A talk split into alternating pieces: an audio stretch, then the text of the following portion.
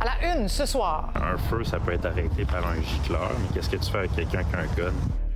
Suite de notre dossier sur les menaces envers nos écoles, comment se préparer au pire?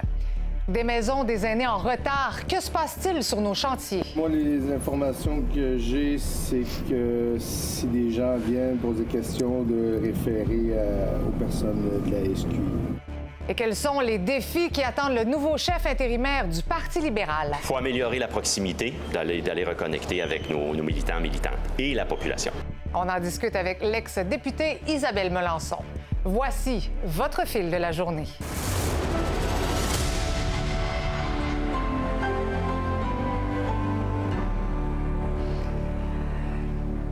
Bonsoir tout le monde, bon jeudi. La plupart du temps et heureusement, les menaces envers les écoles sont non fondées. On s'entend qu'on n'est pas aux États-Unis, mais quand même, nos établissements scolaires ne sont pas à l'abri d'un tireur actif. C'est pas rare qu'une opération policière soit enclenchée à la suite de menaces.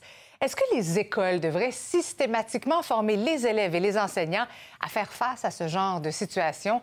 Ils sont nombreux à penser que oui. Voici ce qu'a préparé Marie-Michel Lauzon.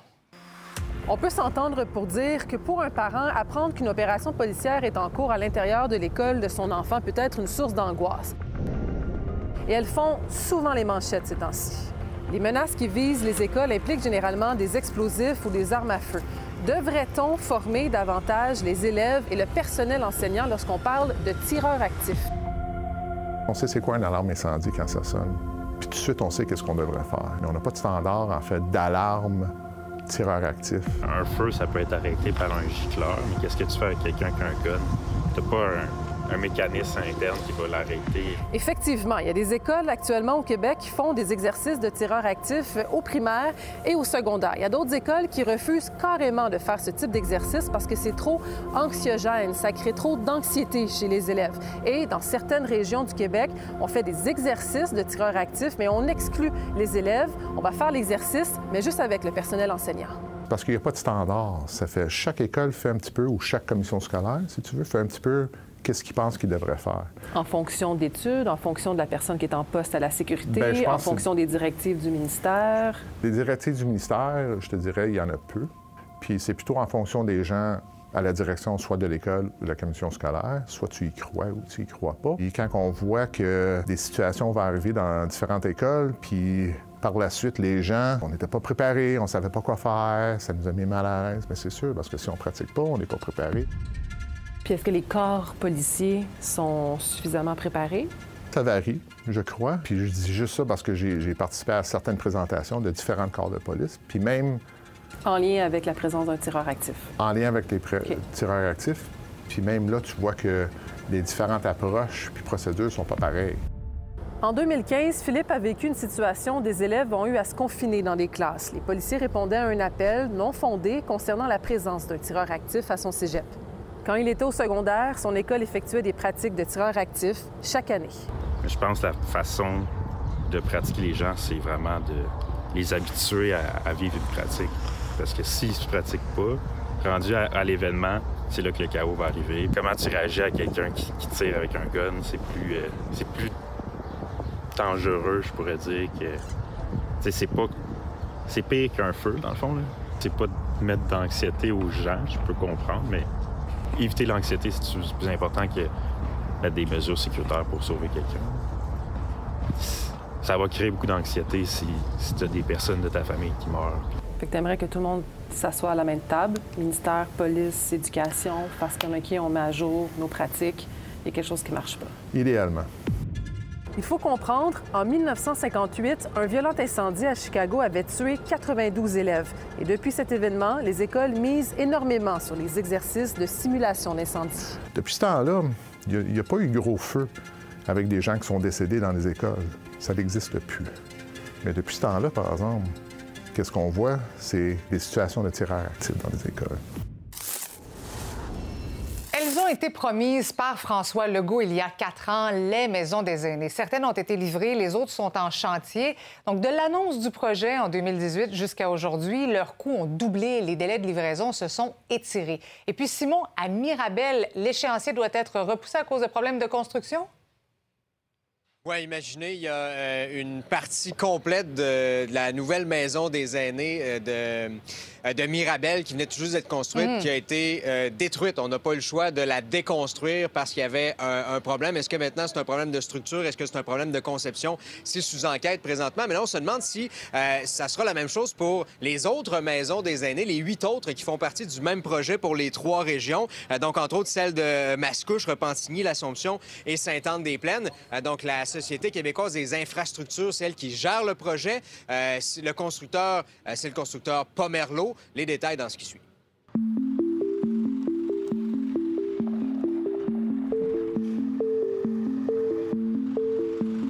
Après un processus d'appel d'offres, la Société québécoise des infrastructures a donné le contrat des maisons des aînés de Laval, de Lanaudière et des Laurentides à la compagnie Air de Vie, qui est une filiale du constructeur Pomerlo, un contrat de plus de 330 millions de dollars.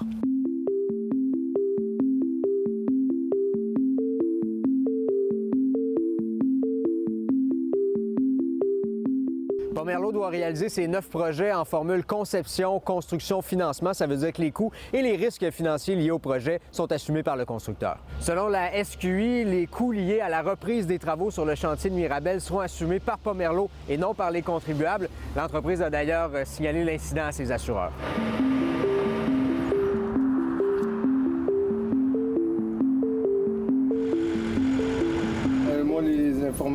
Que j'ai, c'est que si des gens viennent poser des questions, de référer aux personnes de la SQI.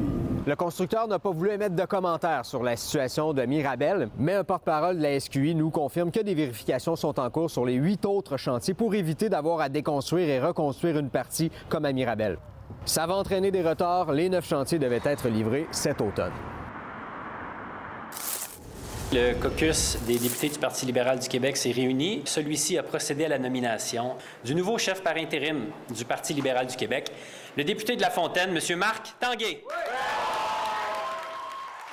Eh bien, vous venez de l'entendre, le Parti libéral a un nouveau chef intérimaire, Marc Tanguay, député de La Fontaine, un vétéran qui connaît bien les rouages de la politique. Une nomination rapidement saluée par Dominique Anglade, qui a vanté sur Twitter les qualités de Marc Tanguay. Maintenant, les spéculations vont bon train en ce qui concerne la course au leadership. Mathieu, il y en a qui, ferment la porte, d'autres qui l'ouvrent et certains qui la laissent entr'ouverte. C'est une journée de porte, ni plus ni moins, euh, Marie-Christine. On va y aller dans l'ordre. C'est Dominique Anglade, la première, qui a claqué la porte après la défaite catastrophique des libéraux aux élections. Il fallait se donner un nouveau chef intérimaire en attendant euh, la course au leadership à proprement parler au PLQ. C'est Marc Tanguay qui a euh, pris le poste aujourd'hui. Évidemment, vous l'avez dit, c'est la journée des portes entrouvertes, fermées ou qu'on remet à plus tard. Pour l'instant, Marc Tanguay reconnaît qu'il a beaucoup de travail devant lui et nous dit ce qu'il pense d'une éventuelle candidature au leadership. On l'écoute. Les dernières semaines ont été difficiles. Les dernières semaines ont suivi une élection dont le résultat est clairement pas celui que l'on attendait. Il y a des choses qui ont mal fonctionné. Je donne ce seul exemple-là euh, de l'organisation. Comment l'organisation, dans certains cas, avait été déficiente. Il faut améliorer la proximité, d'aller reconnecter avec nos, militants militantes et la population. Et ma réflexion n'est pas faite. La porte s'ouvre pas, se ferme pas, il n'y a pas de porte pour moi. La réflexion n'est pas faite. Donc, Marc Tanguay, finalement, dit ni oui ni non, là. Bien, enfin, la porte, il ne la voit pas pour le moment. Il n'y a rien qui l'empêchera de la voir plus tard. Les règles de la course au leadership du Parti libéral lui permettent cette possibilité-là. Mais il y avait des gens moins gênés que lui aujourd'hui, deux euh, députés vétérans, André Fortin, Monsef Déragi, qui nous disent qu'effectivement, ils y songent activement. On les écoute et euh, les raisons qui les motivent. Je suis pas venu ici aujourd'hui pour fermer des portes, effectivement. Il faut sortir du cadre traditionnel du Parti libéral. Il faut aller là où on ne nous attend pas. Puis il faut, le chef intérimaire ne peut pas faire ce travail-là. Je ne ferme pas la porte. J'ai hâte à voir les règles de la course à la chefferie et j'espère que les règles du parti favoriseront euh, cette fois-ci un débat d'idées et qu'on va voir plusieurs candidats pense que j'ai jamais autant entendu le mot porte en si peu de temps. Mathieu, il y a quand même d'autres candidats ou d'autres portes entrouvertes? Exactement. Il y a Joël Lightbound, député fédéral libéral de la région de Québec, qui lui aussi laisse la porte entr'ouverte, continue euh, sa réflexion.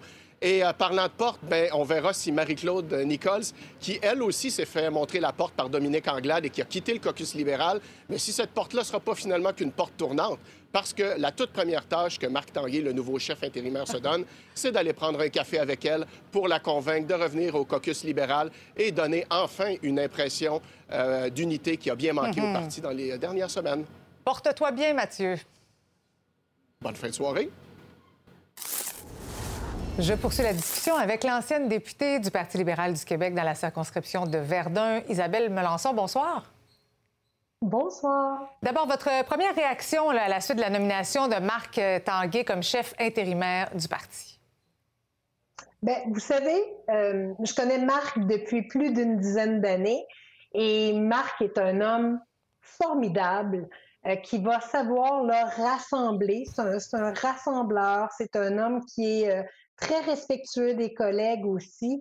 Alors, dans le, dans le rôle donc de chef intérimaire, il saura très bien trouver sa place. Il saura aussi, je l'espère, pouvoir euh, euh, aller euh, tendre la main à Marie-Claude Nichols pour la ramener à l'intérieur du caucus et que l'opposition officielle puisse se concentrer sur la rentrée parlementaire qui sera qui est à nos portes en fin de compte, avec plusieurs nombreux élus le 3 octobre dernier, là, qui vont faire leur premier pas à l'Assemblée nationale, donc qui vont se lever pour une première fois pour poser une question à l'Assemblée nationale. Et ça, là, c'est un niveau de préparation qui est très important à faire. Mhm. Donc là, on va pouvoir focuser exactement sur les bonnes... euh, ben, dans le fond, mettre l'énergie là où il faut que l'énergie soit mise.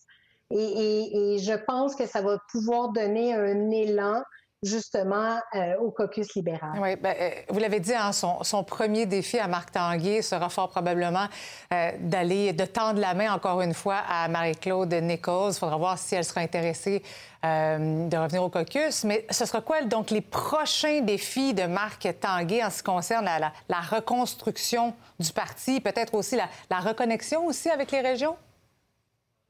Ben, assurément, assurément. Et, et Marc, lors de la dernière session, euh, on l'a vu en action beaucoup. Moi, j'étais, euh, je faisais partie de ce caucus et Marc allait sur le terrain, allait déjà à la rencontre euh, des gens puisqu'il était porte-parole en matière d'économie. Donc, il allait dans les régions. Je me rappelle qu'il est allé dans le Bas-Saint-Laurent, il est allé en Abitibi.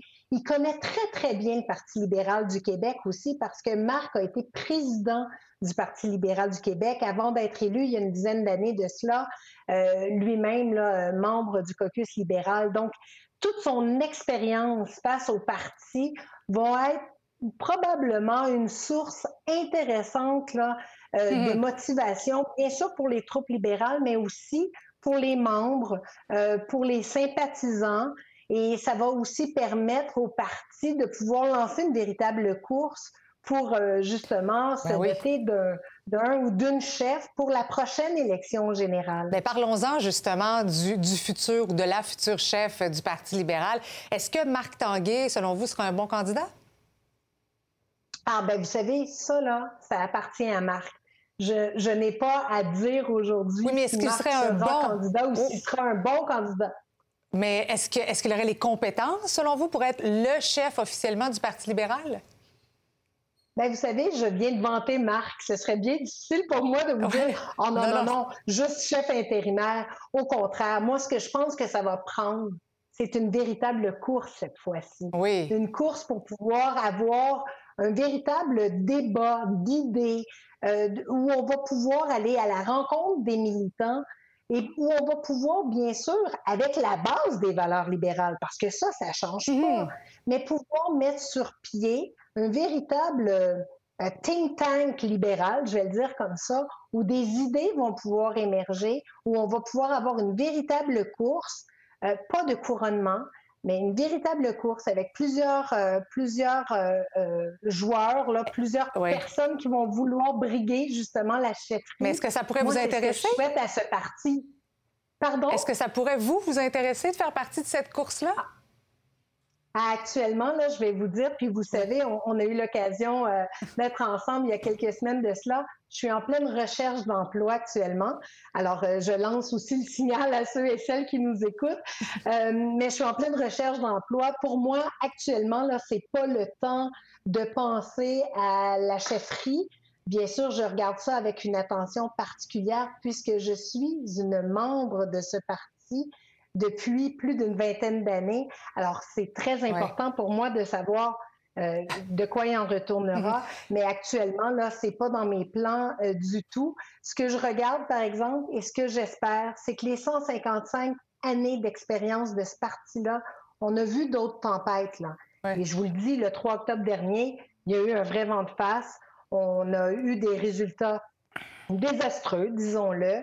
Et là, on peut se rebâtir. On doit rebâtir. On doit être en lien avec chacune des régions, avec les citoyens, avec les membres, avec bien sûr l'exécutif et bien sûr être capable d'unir les nouveaux dans le mhm. caucus. ceux qui ont plus d'expérience aussi. Une petite dernière question. Évidemment, la circonscription voisine de, de, Verdun, c'est celle de Saint-Henri-Sainte-Anne qui sera bientôt disponible. Est-ce que vous seriez tenté de vous présenter dans cette circonscription? Je vais vous dire très honnêtement, mon cœur était vraiment à Verdun. Euh, ma mère m'a toujours dit de ne jamais dire jamais. Alors, je ne dirai pas jamais, mais cependant, là, je vous le dis, mais je suis à la maison à faire mon curriculum vitae. J'ai aussi pensé mes plaies parce que ben je vais vous dire très honnêtement, ça fait mal une défaite mmh électorale. Alors, je suis pas là-dedans, vraiment pas actuellement là. Ce que je fais cependant, c'est que je suis mes anciens collègues et j'espère vraiment qu'on va être dans l'unité où on va pouvoir euh, assurer une opposition mm-hmm. officielle de très grand calibre. Il y a des gens de très, ben très grand talent que, vous ne connaissez pas encore, mm-hmm. que j'ai eu le grand privilège de côtoyer durant la dernière campagne électorale. Et là, ben là, on, disons que l'attention va être portée sur les bonnes choses, c'est-à-dire la mm-hmm. rentrée parlementaire qui est à nos portes. Madame Melançon, merci beaucoup. Bonne chance euh, dans vos recherches d'emploi. Merci beaucoup. Bonne soirée. Maintenant, l'ex-député de Rimouski, Harold Lebel, va témoigner lundi matin à son procès pour agression sexuelle. Dès le début de l'audience, aujourd'hui, la procureure qui représente la présumée victime a confirmé que sa preuve était close. Je vous rappelle que jusqu'à maintenant, le jury a entendu le témoignage de la plaignante ainsi que celui d'un policier qui a documenté la scène de crime alléguée. Les 14 jurés ont alors été euh, excusés et reviendront lundi matin pour la suite des procédures judiciaires.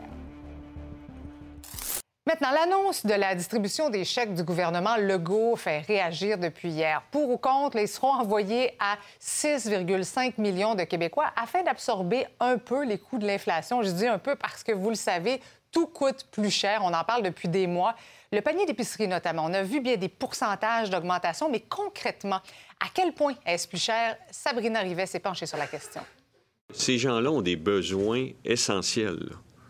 Logement, habitation, transport, vêtements, c'est pas du superflu. La, hausse du coût de l'épicerie, c'est réel. C'est réel, pas à peu près.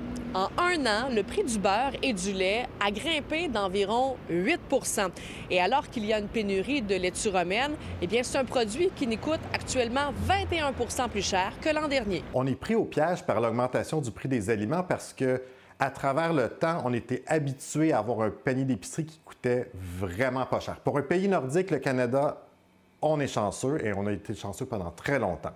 Et ça nous a permis d'acheter davantage d'aliments préparés ou d'aliments transformés ou surtransformés parce que c'était plus pratique. Et alors que la saison des mijoteuses commence, le prix moyen de certaines viandes a bondi, voire carrément doublé au cours des cinq dernières années. C'est le cas notamment pour le bœuf à ragoût qui est passé en 2018 de 11,95 le kilo à 18,40 L'épaule de porc, bien, ça coûtait 3,80 le kilo il y a cinq ans, ça a augmenté à 7,38 Et l'autre cuisse de poulet est passé de 2018 à 8,33 le kilo à 11,62 C'est le risque de l'inflation, c'est que les gens vont devoir faire des choix. Et euh, entre autres, on va le voir, je pense, principalement au niveau des aliments transformés, où est-ce que le consommateur, à la place de payer pour plus de facilité, va devoir se rabattre sur les ingrédients et prendre le temps de transformer les aliments nous-mêmes à la maison.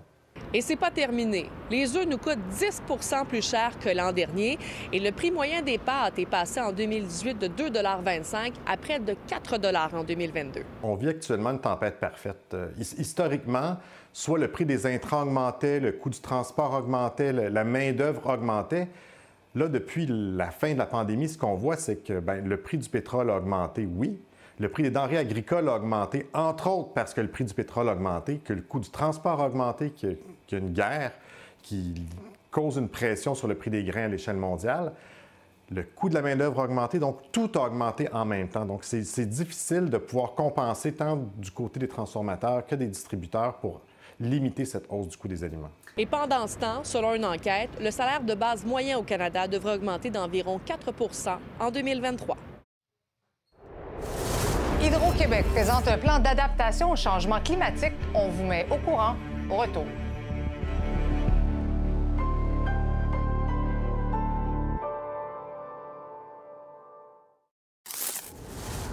Hydro-Québec a présenté ce matin un plan d'adaptation au changement climatique. La Société d'État veut s'assurer que ses installations et son service résistent mieux aux événements climatiques extrêmes qui vont augmenter, on le sait, hein, dans les prochaines années. Pour en discuter, je joins Philippe Bourque, le directeur activation et intégration du développement durable chez Hydro-Québec. Bonsoir, Monsieur Bourque.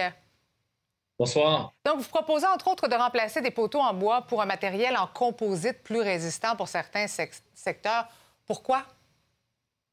Bien, écoutez, on ne propose pas nécessairement de tous les remplacer, c'est évident. Euh, on parle pour l'instant d'une approche expérimentale de ce fameux poteau en composite. L'idée, c'est d'aller vers les endroits où nos poteaux traditionnels en bois risquent le plus d'être affectés par des nouvelles conditions climatiques qui vont affecter leur durée de vie. Donc, euh, le, poteau de bois, traditionnellement, euh, fait, euh, est, capable de, de, rendre des services pendant 60 ans, mais on sait qu'avec une augmentation des températures, plus d'humidité aussi, ben, ça affecte la durée de vie du poteau. Donc, euh, dans les endroits où il y a plus d'humidité, par exemple en bordure d'une rivière, ben, on va probablement opter pour d'autres solutions qui vont nous permettre d'avoir une meilleure durée de vie euh, de ce type d'équipement-là pour éviter de le remplacer trop souvent. Donc, mmh souvent, c'est un enjeu de, coût-bénéfice. Bon, bon, on le comprend, mais parlant de coût, justement, votre plan, ça va coûter combien exactement? Bien, ce n'est pas une évaluation qu'on a faite, puis de toute façon, qu'on peut faire. Il y a certaines mesures du plan, par contre, qu'on est capable de chiffrer. Euh, dans le cas, par exemple, euh, de, la maîtrise de la végétation, on sait qu'on euh, doit faire face à une augmentation de la croissance, la croissance plus rapide des végétaux. Donc, il faut intervenir plus souvent. donc, ça, ça veut dire qu'il faut avoir plus d'équipes, être là plus fréquemment sur le terrain. Donc, on a déjà évalué, juste pour les dernières années, on a doublé l'effort qu'on met en, en maîtrise de la végétation. Certaines autres mesures, on ne peut pas les chiffrer parce que notre plan euh, prévoit d'abord qu'il va falloir, dans certains cas, faire des, euh, de la recherche. Mm-hmm. Euh, il y a des équipements qui n'existent pas encore. On veut des équipements, par exemple, qui vont résister à des températures plus chaudes. Est-ce que ces équipements-là vont, quel, prix vont coûter? C'est toutes des choses qu'on va, on va évaluer au fur et à mesure. Mais ce qu'il faut retenir, c'est que c'est des investissements qu'on fait parce que de, prendre des mesures pour prévenir des impacts à long terme, ben, en général, ça rapporte. Euh, on évalue même que pour chaque dollar qui est investi en adaptation, on peut économiser à, terme de 10 à 15 dollars en conséquences climatiques ou même sur, euh, sur la sécurité. Mais est-ce que, est qu'à long terme, ça peut réduire les factures des clients? Ben, ce n'est pas une évaluation qu'on a fait. L'évaluation, nous, dans le fond, ce qu'on on est, on est venu faire, c'est de ajouter une nouvelle contrainte, qui est mmh celle des changements climatiques. Donc, euh, et pour ça, ben, c'est intégré dans notre processus de maintien des actifs. On a investi déjà, euh, puis c'est prévu d'ailleurs dans notre plan stratégique qu'on a déposé cette année, une hausse de l'investissement en maintien des actifs. On passe de 3,7 à 5 milliards de dollars. Donc oui, ça implique une augmentation des coûts euh, qu'on affecte à la question euh, de l'entretien. Mais comme je vous dis, ça, c'est pour générer des... En fait, c'est pour se prémunir contre des coûts qui vont beaucoup plus supérieurs dans le futur. On comprend bien. Ben, merci beaucoup, M. Bourque, d'avoir été avec nous ce soir. Ça me fait plaisir. On reste dans le domaine météo. Attendez-vous de recevoir pas mal de, pluie au cours des prochains jours. La tempête Nicole, hein, qui frappe actuellement aux États-Unis, s'approche du Québec. Aujourd'hui, c'est la Floride qui a goûté. Regardez ces images. On parle de milliers de personnes privées d'électricité des inondations monstres. La tempête a fait au moins deux victimes, en plus d'avoir causé des dégâts.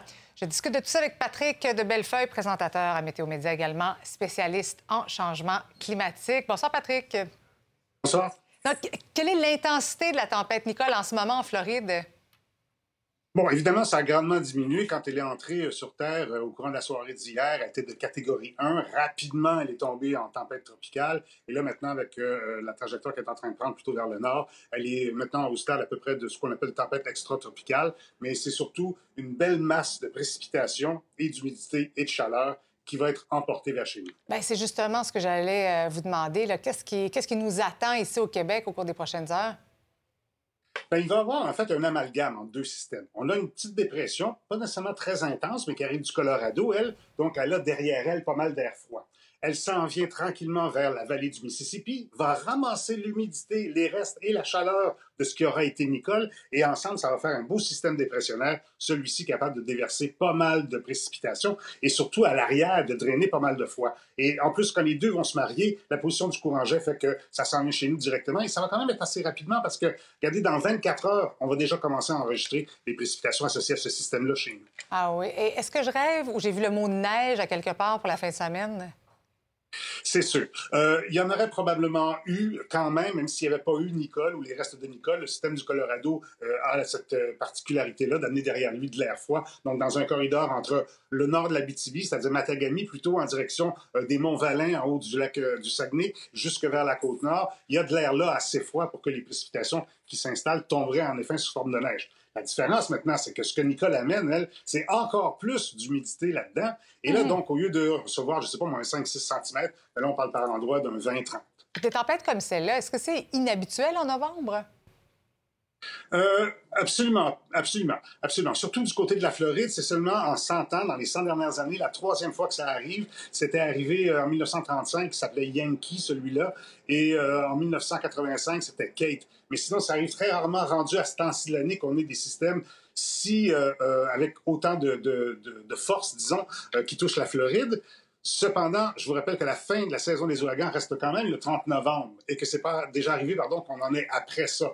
Donc, euh, oui, dans ce cas-ci, c'est pas arrivé souvent pour la Floride. Exceptionnel, oui, plus ou moins, mais en fait, c'est déjà arrivé quand même. Ouais. Merci beaucoup, Patrick de Bellefeuille. Ah. Maintenant, c'est le moment de retrouver notre animatrice des bulletins locaux. Bonsoir, Lisa Marie. Bonsoir, Marie-Christine. Il sera question d'un corps confondu avec un mannequin jeté aux poubelles à Sherbrooke. Le coroner, finalement, a déposé son rapport. Oui, histoire vraiment troublante. Ça s'est passé à l'été 2021. Les autorités qui avaient confondu le corps brûlé d'une femme avec un mannequin Pensant que c'était un mannequin, se sont simplement débarrassés de la dépouille dans les déchets. Euh, le coroner qui a rendu public son rapport aujourd'hui, Richard Drapeau, qui ne fait aucun blanc aux autorités qui ont eu à intervenir dans ce dossier, parle plutôt d'un effet d'entraînement, euh, comme quoi l'apparence de la dépouille avait dès le départ semé une certaine confusion qui s'est euh, transmise d'un intervenant à l'autre. Et c'est au moment où les policiers ont reçu un appel pour la disparition d'une femme, après quelques vérifications qu'ils ont fait le lien.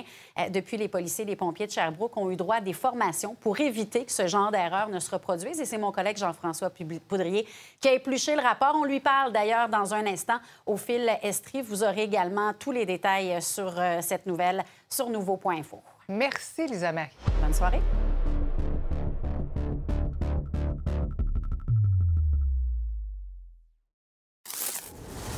se poursuit en Égypte. La grande conférence sur les changements climatiques se penchait aujourd'hui sur les sciences et la jeunesse. Les dirigeants ont discuté des, défis et solutions pour les jeunes et des vagues d'action à prendre. Et les représentants canadiens de l'industrie des énergies fossiles sont aussi invités à venir discuter du rôle qu'ils jouent dans les dérèglements du climat mondial.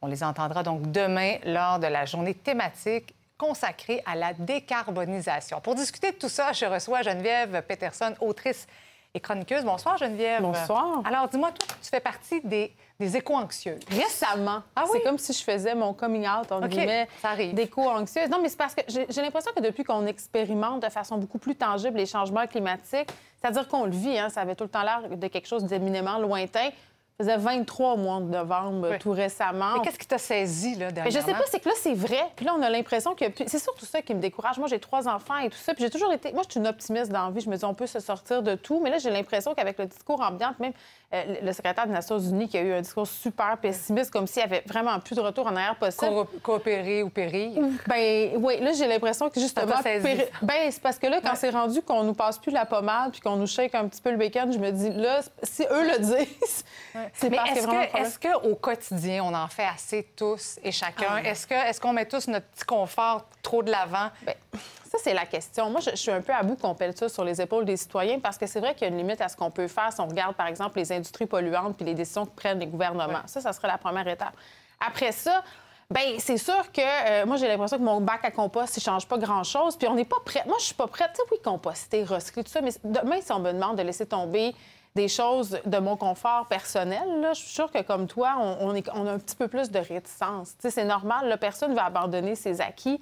L'auto solo, par exemple, on en parle tellement. Ben, on veut le faire. transport en commun. Mais, mais, faut, mais c'est parce que ça, le point intéressant. électrique. Oui, mais c'est pas une panacée non plus. Il faut nous donner non, les mais moyens. chaque petit geste compte, non? oui, chaque petit geste compte. mais on pour... dirait une politicienne. Mais pour, mais lance-toi. Pour qu'on ait envie de les poser, ces gestes-là, Oui. il faut qu'il y ait des mesures facilitantes. Je veux dire, il faut qu'il y ait un transport en commun qui a du bon sens. C'est sûr que moi, si j'ai la le choix, entre guillemets, entre euh, passer 45 minutes dans le transport en commun versus 15 minutes dans ma voiture. Tu sais, la plupart des gens vont faire le choix de la facilité, puis c'est tout à fait normal. Donc, c'est peut-être le discours culpabilisant dont on a soupé, puis c'est le temps, justement, d'obliger. Je- Tu sais, je veux pas avoir l'air euh, méchante en disant ça, mais c'est peut-être le temps d'imposer des sanctions, c'est-à-dire de pénaliser les entreprises polluantes, euh, les personnes qui, qui prennent des décisions malheureuses pour l'environnement. Sais, on parlait de taxer les super maisons, euh, ceux qui ont des gros VUS. Bien, c'est bien plate, mais je pense qu'on est un peu rendu là. J'ai l'impression d'être prophète de malheur.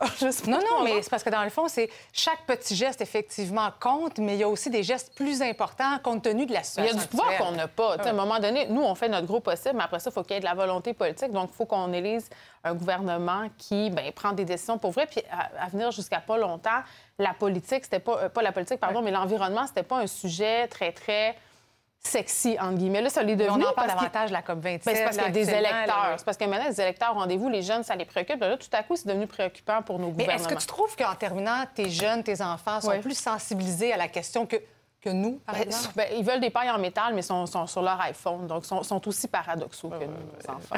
Ils veulent pas non plus sacrifier leur petit Tu vas aller faire un tour à la COP 15? À Montréal? Ouais. Je on, ira, on ira faire un tour On ensemble. ensemble. Oui, c'est ça. en transport en commun. Exactement, Merci. avec nos bouteilles. Oui. d'eau. Merci, Geneviève. Merci à toi. Maintenant, la santé publique fédérale implore aux Canadiens de redoubler de prudence alors que l'immunité contre la COVID-19 est en baisse.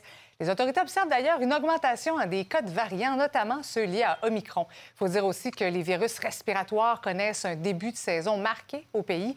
L'Agence de la santé publique du Canada qui recommande d'actualiser la protection contre la COVID-19.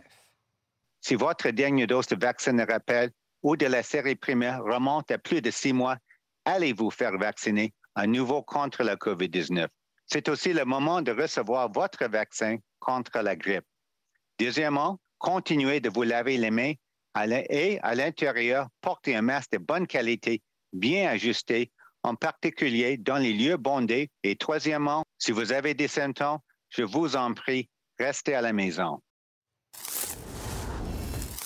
On se tourne maintenant vers euh, Sherbrooke pour une histoire assez troublante qui s'est déroulée en 2021. Les autorités avaient confondu le corps brûlé d'une femme avec un mannequin et avaient jeté la dépouille dans un conteneur à déchets. Ce n'est que plusieurs heures plus tard qu'ils se sont rendus compte finalement de l'erreur. Le coroner a rendu public son rapport aujourd'hui. Pas de blâme contre la police et les pompiers de Sherbrooke. Jean-François Poudrier a les détails.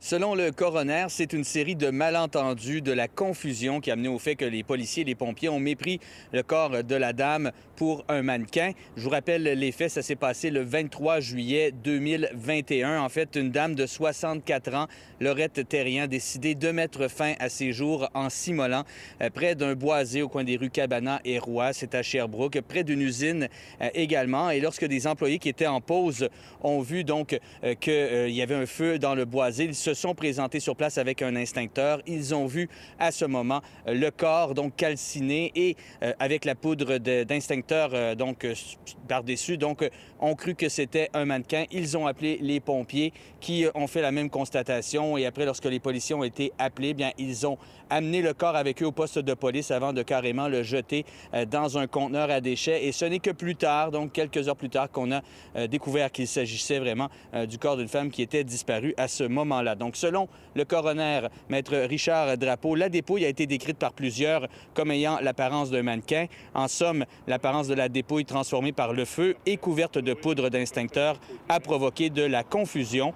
De plus, l'odeur décrite comme celle d'essence ou de matière brûlée a probablement également provoqué de la confusion. Il cite également euh, l'un des, euh, des témoins, l'un de ceux qui a participé donc à cette opération. Dans son rapport, il dit on se fait dire par un témoin que c'est une poupée, ça ressemble à une poupée, il n'y a pas d'odeur, on n'est pas du tout en mode premier répondant. On ne voit à peu près jamais ça, quelqu'un qui s'est immolé. Et quand on voit des brûlés, ça ne ressemble pas à ça. Le visage ressemblait tellement à du plastique, on était convaincu. Il n'y avait aucun doute de notre part. Le coroner également qui euh, mentionne que des changements ont été apportés là au sein des euh, procédures de la police de Sherbrooke et des pompiers également pour éviter de tels problèmes. Là-dessus, je vous laisse entendre la mairesse de Sherbrooke, Evelyne Baudin.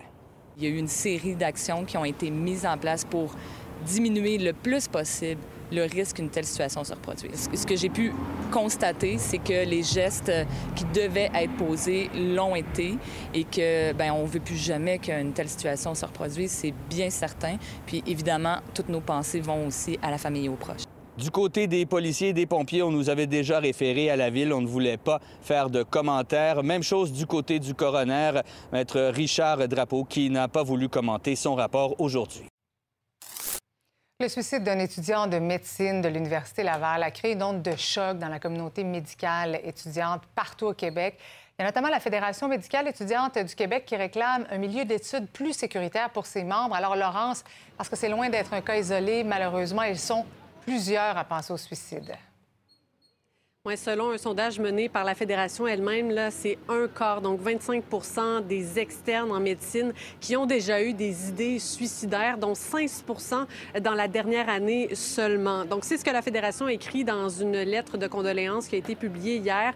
Dans cette même lettre, elle affirme que l'Association médicale canadienne a rapporté qu'en 2021, un médecin résident sur cinq a également déjà eu des pensées suicidaires, si bien euh, qu'ils écrivent dans cette lettre Nous ne pouvons plus continuer à ce rythme. Nous avons déjà perdu trop de collègues souffrant d'une détresse trop répandue dans notre système de santé. Alors pourquoi on en est là? Bien, La Fédération pointe certaines choses du doigt, euh, notamment les, longues heures passées à l'hôpital, euh, les problèmes du système de santé qu'on connaît bien, la compétition aussi pour obtenir certains postes. J'en ai d'ailleurs discuté aujourd'hui avec une médecin résidente elle me disait qu'en plus de la pression de performance, ben, les médecins n'ont pratiquement pas de temps pour eux. La médecine, on le voit dans d'autres contextes, dans d'autres programmes d'études aussi, il y a des exigences, euh, il y a des contingentements euh, qui amènent donc parfois de la compétition dans le programme. On le voit aussi dans d'autres programmes. Et les études en général aujourd'hui, on nous demande d'être performants. Savoir que le suicide, c'est multifactoriel. Hein. C'est un ensemble de facteurs qui amènent une personne à penser un passage à l'acte. Il n'y a jamais une seule raison. C'est très complexe. On décrit souvent ça comme un casse-tête. Hein. La personne décède, puis souvent on cherche c'est quoi le morceau qui manque. Alors c'est un ensemble de facteurs. Donc, il y a beaucoup de comparaisons entre les étudiants, entre les externes. Il faut toujours se donner à 110% pour avoir le résultat qu'on espère. Il faut rester tard pour montrer qu'on est motivé. Il faut être de bonne humeur avec tout le monde. On n'a pas le droit à une mauvaise journée. On n'a pas le droit à une erreur parce que ça, ça va paraître dans notre évaluation. Parce qu'il faut pas oublier, en médecine, on évalue tous les jours. Ça aussi, ça rajoute une pression de toujours être parfait à tous les jours. Donc, avant la résidence, vous avez entendu mhm. la directrice du Centre d'aide aux étudiants de l'Université Laval, euh, parce qu'il y a de l'aide hein, qui a été déployée autant dans les euh, milieux de travail des étudiants qu'à l'université pour aider les personnes à faire face à cet événement-là. Euh, de l'aide aussi pour les personnes qui seraient en détresse psychologique, parce qu'il y en a, oui, en médecine, mais il y en a dans tous les autres programmes. et d'ailleurs, l'université qui rappelle que c'est rarement le programme universitaire est seul responsable des, des idées suicidaires que pourrait, que pourrait avoir euh, un étudiant. Et en terminale, on vous rappelle que si vous avez besoin d'aide, il y a des ressources qui existent. Oui, c'est important de le mentionner. Laurence, merci beaucoup. Bonne soirée. Maintenant, après avoir sauvé son âme et chanté à Cash City, Luc de la Rochelière présente maintenant sa rhapsodie lavalloise en tournée. Les détails au retour.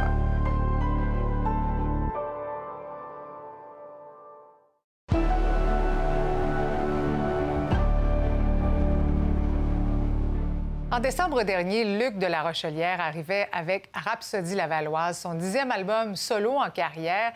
Il est d'ailleurs en tournée partout au Québec et sera sur scène à Laval et Montréal au cours des prochaines semaines. Notre collaborateur de Rouge FM, Seb Lozon, l'a rencontré aujourd'hui.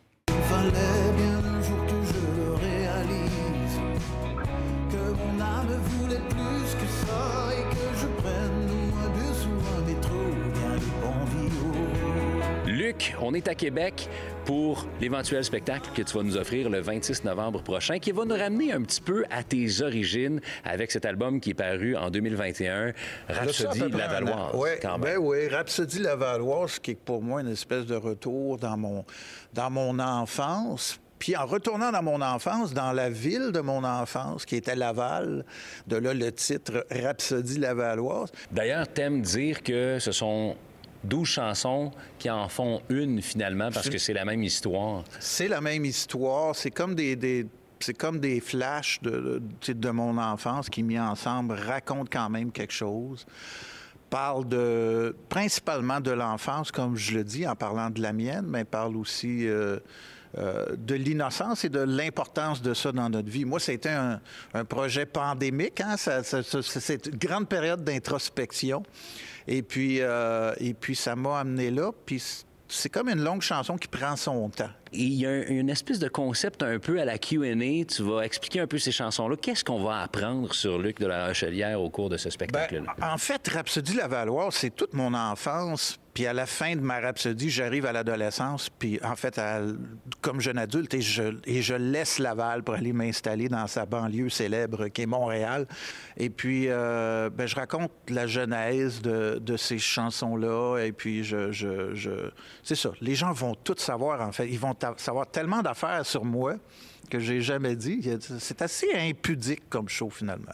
Tu as fait tous les dessins de la pochette, puis tu as créé une image qui, j'ai l'impression, va se retrouver aussi sur scène. Quel est le concept autour de tout ça? C'est des collages. Vu que l'album était une espèce de collage d'un moment de ma vie, de plein de moments de ma vie mis ensemble, mais au niveau des illustrations, j'ai été dans le même sens. J'ai fait un collage des, veut dire collage, pour chacune des chansons et d'autres pour le général euh, du projet, où j'allais chercher des photos de mon enfance. Certains amis d'enfance m'ont envoyé des photos aussi que j'ai utilisées pour ça, des photos d'archives. À partir de ces images-là, on a créé des images mobiles. Donc, euh, c'est, tu tout le long de la Rhapsodie Lavalloise, il y a des projections à l'arrière de ces courtes animations, du move, des images en mouvement. C'est pour ça que je disais au départ que je faisais une espèce de franc-freluche de moi-même pour faire rentrer les gens dans le livre puis dans la rhapsodie. Euh, c'est une expérience visuelle aussi.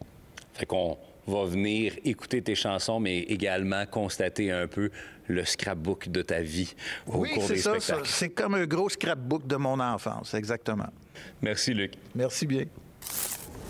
Le tirage au sort pour les finales de l'ATP s'est déroulé aujourd'hui. Le Québécois Félix Auger-Aliassime se retrouve dans le même groupe que l'Espagnol Rafael Nadal, le Norvégien Casper Ruud et l'Américain Taylor Fritz.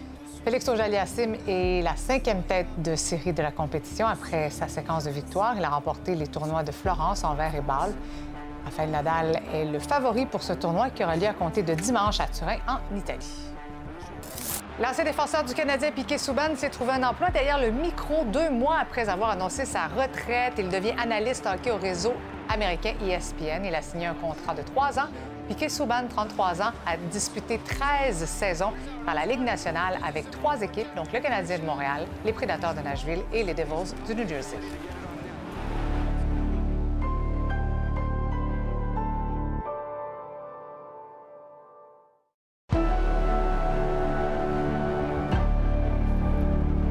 Au fil 22, Michel, tu vas revenir sur la hausse des infections respiratoires. On a vu la santé publique fédérale aujourd'hui qui demande aux gens vraiment de redoubler de vigilance parce que oui, il y a une diminution là, euh, de, l'immunité face à la Mhm. COVID, mais on remarque également cette hausse des infections respiratoires, entre autres de la grippe. Euh, on va en parler ce soir avec le docteur Annabelle Boncoeur qui sera avec nous. Puis on va parler également avec lui de la pénurie de certains médicaments. Oui, puis chez les enfants aussi. Ouais. Eh, au débatteur, il sera question de notre dossier exclusif concernant les, les- les menaces, la violence, en tout cas les menaces envers les écoles. On a vu hier que nos écoles sont de plus en plus la cible de menaces sur les réseaux sociaux. Souvent, on parle de menaces non fondées, heureusement, mais on n'est pas à l'abri de ce qui se passe aux États-Unis. Alors, notre question ce soir, devrait-on obliger les écoles à préparer tous leurs élèves à faire face euh, à un événement qui implique un tireur actif? On va en débattre ce soir avec François Lambert, Geneviève Peterson, qui était sur le plateau un peu plus tôt, Antonine Iaccarini, puis on a comme invité Catherine Harel-Bourdon, Ah oui, qui a été la présidente de la Mhm. Commission scolaire de Montréal pendant plusieurs années. Elle a Oui, vraiment son opinion là-dessus. Ben, parce que ça peut être carrément anxiogène Oui. pour les jeunes, de ce genre de, de, de pratique-là. Oui, en effet, mais peut-être qu'il faut le faire quand même. C'est de ça qu'on va parler ce soir. On va écouter ça. Merci beaucoup, Michel. Excellente soirée à notre antenne. On se retrouve demain, 17h.